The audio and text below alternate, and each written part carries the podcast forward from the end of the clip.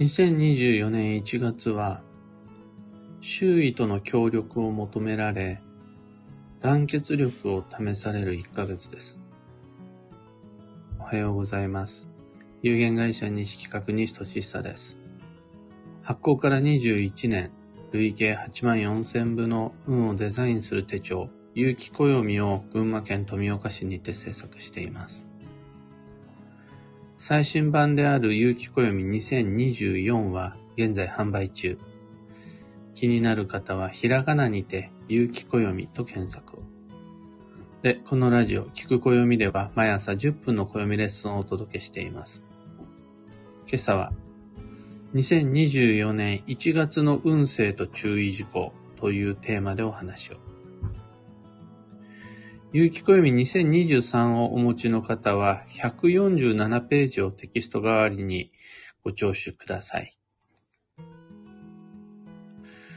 今日から始まる2024年1月は、2月の3日、節分まで続きます。の1月6日から2月の3日までの1ヶ月、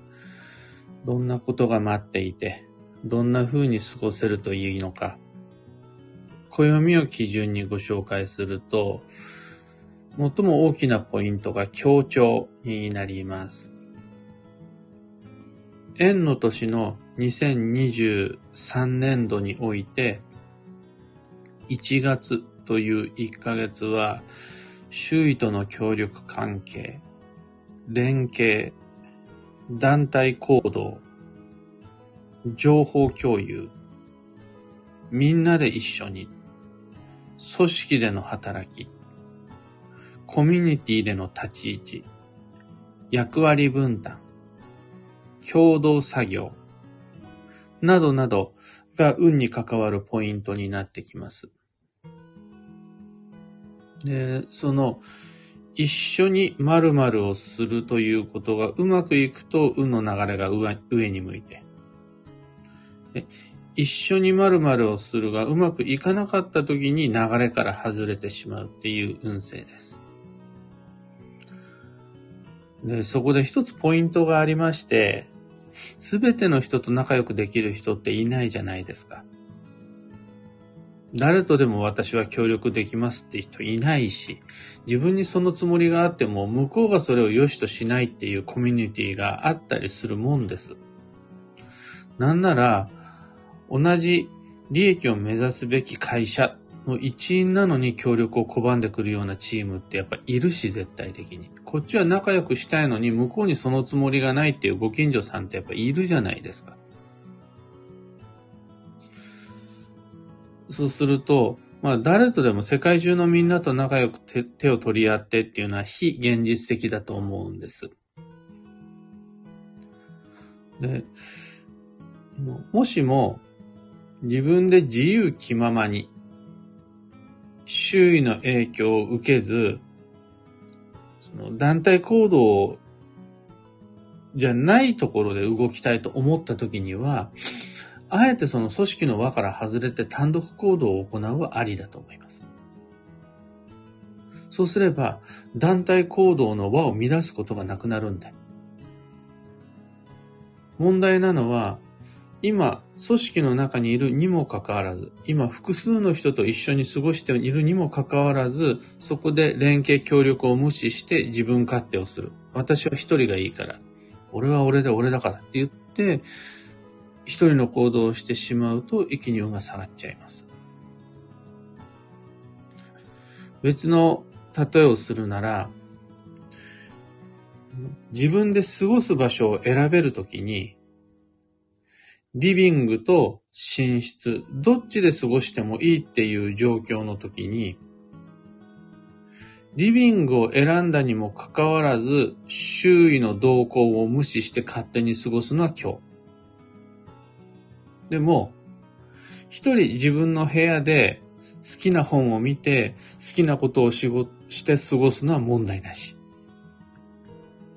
という感じです。もしも誰かと一緒にご飯を食べて食べに行くんだったら、その一緒に行く誰かの意向も合わせて自分の言動を決めた方がいい。一方で、今日はどうしてもパスタが食べたい、カレーが食べたい、お寿司が食べたい、自分が食べたいものが決まっていて、それを選びたいなら、一人で食べに行っちゃうんです。そこで周囲の意向を気にせずに自分の好きに過ごしたとしても運は乱れないです。これが2024年1月を過ごす上での最も重要なポイント。常に1ヶ月間ずっと周囲に気遣いながら自分の意志を押し殺し協力強調しなくちゃいけないじゃなくて、過ごす場所が自分で選べるときに、もしも団体行動を選んだんであるならば、そこでの和は重視した方がいい最優先事項ですと。一方で、気をあんまり使いたくない、自分自身余力もない、そもそも私の意思、選択が決まってるという場面においては、無理に周囲を巻き込まないで単独行動した方が運の流れは整いやすくなります。じゃあこの協力協調団体行動、チームワークみたいなものが優先される最も大きな理由は何かっていうと、団体行動が乱れると自分自身の疲労が倍増するっていう運勢があります。例えばそれは家での家事の時もそうだし、もちろん会社での労働の時もそうです。遊びの時だって同じです。それが完全プライベートな遊びの時でも、団体行動、情報共有、周囲との連携が乱れると、遊びから帰ってきてごっそり疲れるっていう。遊ぶんだったら癒されてくれよ。ストレス解消してくれよっていう感じなんですが、ごっそり疲れて帰ってくるっていうのがあって、これが一番のリスクになります。特に2024年1月は18日から土曜シーズンが始まるので、土曜シーズンといえば季節の変わり目という5番目の季節で運が不安定になり、ただでさえ、その流れが乱れやすくなる。そんな時に、プラス団体行動の乱れによる疲労が重なってくると、だいぶ過ごしにくくなってしまうので、これは要注意です。一人では休むことのできない時、休息には周囲の協力が必要になる1ヶ月。もしもそこで連携、一緒に過ごすという団体行動、がうまくできないと、土曜が終わった頃には疲れ果てて倒れてしまう。なんなら土曜が終わるまで持たないっていうこともあり得るので、くれぐれもご注意を。で逆に言うと、の役割分担をし、周囲のみんなと無理や負担を分散させ、分担することができて、上手に連携を取ることができた人は、ちゃんと休息の1月を過ごせるはずです。休みたいなら協力を、疲れないためには連携をという感じです。ただそこで問題が一つありまして、2023年、円の年、一年共通してずっと人間関係やコミュニケーション、交流が重要になってくるよっていう一年の面倒な運勢の一つに周囲との価値観の違いを見せつけられるっていうのがあるんです。交流が増えれば増えるほど相手と仲良くなるじゃなくて自分と相手の違いが明確になる。これが2023年の運勢です。親子であったとしても、恋人夫婦であったとしても、友人であったとしても、自分と完全一致の人は少ないよっていうことを、話せば話すほど、一緒にいるほどに、交流が進むほどに知らされる。っていう、この運の流れの中で、連携って難しい場面も出てきちゃうんだろうなっていう感じなんです。絶対協力をして力を合わせた方がいい相手。なのに価値観が違うことを理由にして敵対しちゃったり対立してしまったり。もしくは手を取り合うのを諦めてしまったりっていう状況が出てくるんだろうな、特に土曜に入ってから。っていうのは悪い意味での傾向です。でそれに対する対策っていうのがありまして、これはある意味心の持ちようなんですが、人って異なる価値観の人とでも協力することはできます。その価値観が違っても、も、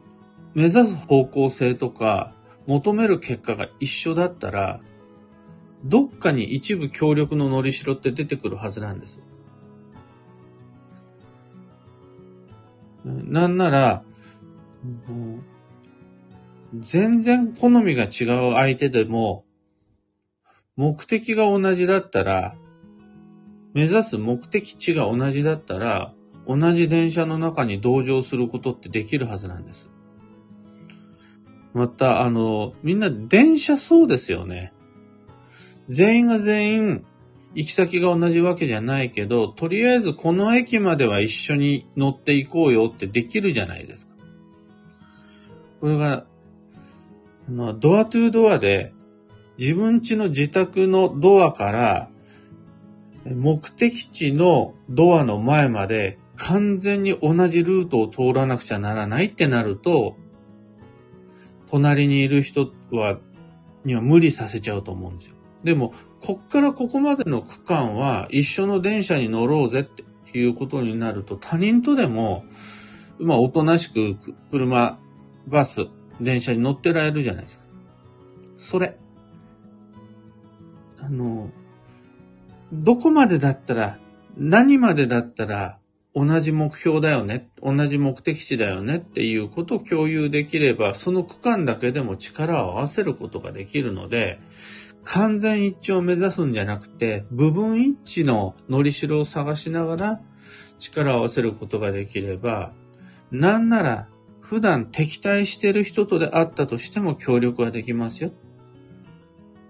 全部私と全く同じ心で、1から10まで、1から100まで全部はあの相手と同じじゃなくちゃいけないとかっていうふうになると、協力ののりしろがゼロになってしまうから注意が必要です。なんてことを注意、気をつけながら、2024年1月は、意地張らずに、相手に自分の価値観を押し付けずに、また、相手の言いなりになろうって自分に強要しないで、こうしなやかに、柔らかに協力強調できると、上手に運の流れに乗れるし、季節の変わり目同様シーズンも難なく乗りこなせるはずです。今朝の話はそんなところです。三つだけ告知にお付き合いください。まず、開運ドリルワークショップ2024にご参加の皆様。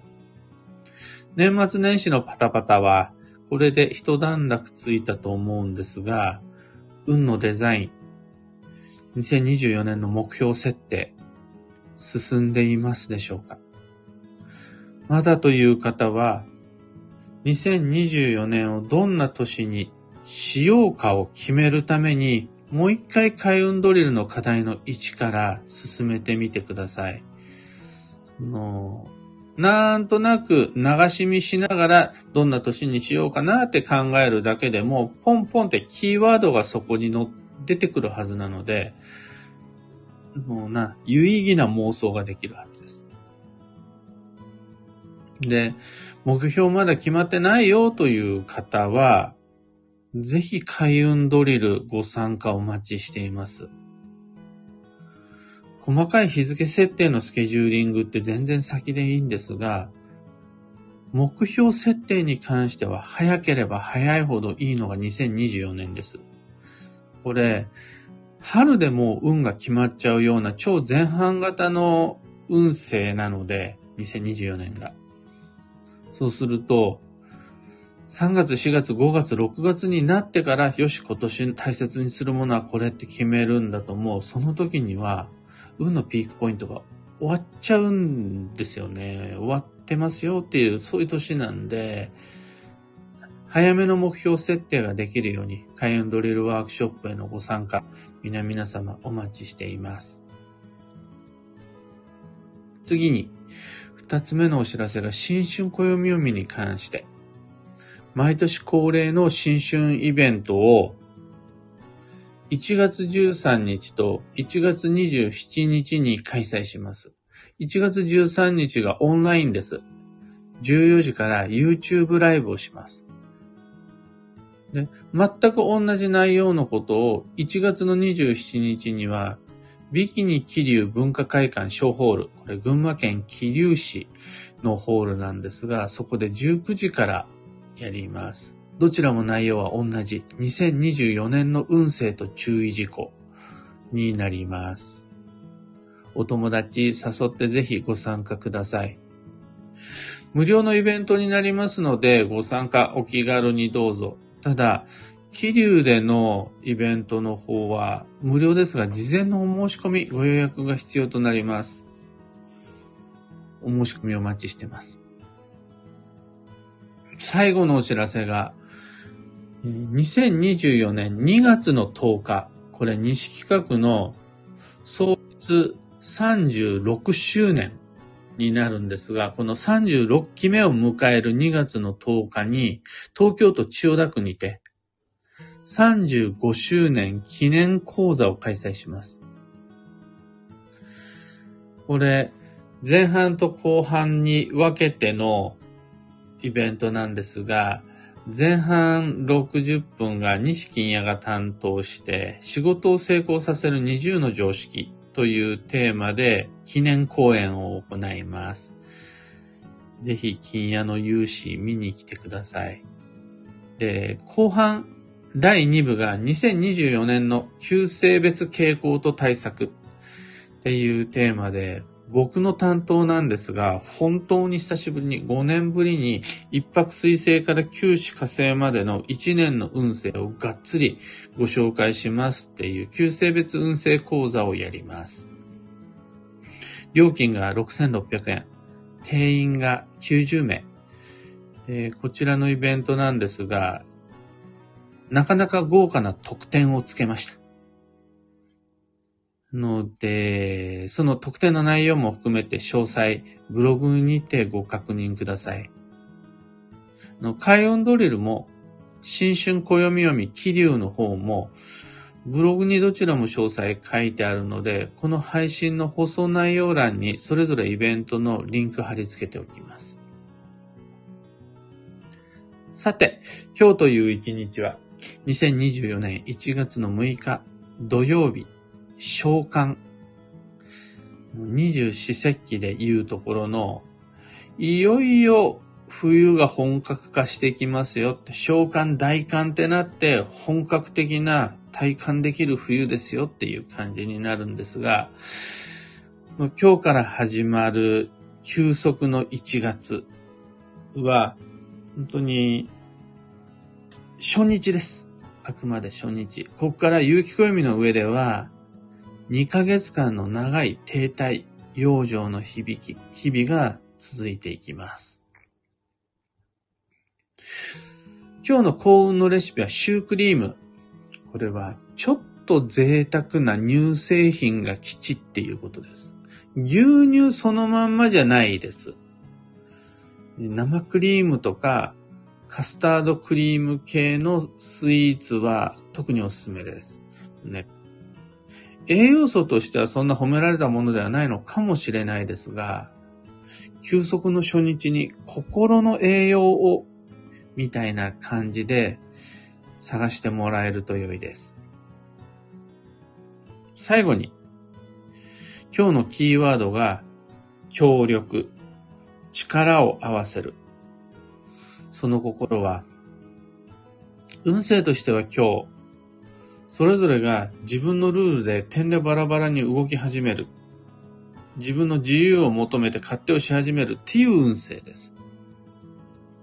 だからそれを見越してあらかじめ家族間で、チーム間で、仲間間で情報共有の機会を作っておかないと、それぞれがそれぞれの邪魔をし始めるっていうのが注意事項です。会社だったらミーティング会議、家族だったら3時のおやつ、もしくはお昼中にみたいな感じで、こう、どんな風に過ごすとか、何しようか、何に気をつけようみたいな情報共有の機会を作っておくことができれば、それでなんとなく、その他人そ、無自覚に他人の邪魔をするっていうことがなくなるのでおすすめです。以上、迷った時の目安としてご参考までに。それでは今日もできることをできるだけ、西企画、西俊久でした。いってらっしゃい。ゆうさん、おはようございます。小川智美さん、おはようございます。まほさん、おはようございます。トレモロさん、おはようございます。アルココさん、おはようございます。今日のみんなの空模様は、雲一つない晴れですね。お正月中や昨日とかまでは曇り空がちらほらもう出ていましたが、またすっかり綺麗な冬の空に変わりましたね。えー、キュアナさん、クーさん、エヌシャンティさん、マーチさん、カブさん、ロミさん、ヒレミンさん、タカさん、アキさん、アカネさん、グルーブさん、おはようございます。みんなみんな今日から休息の日々が始まりました。そして、昨日までの繁忙の日々が終わりました。お疲れ様でした。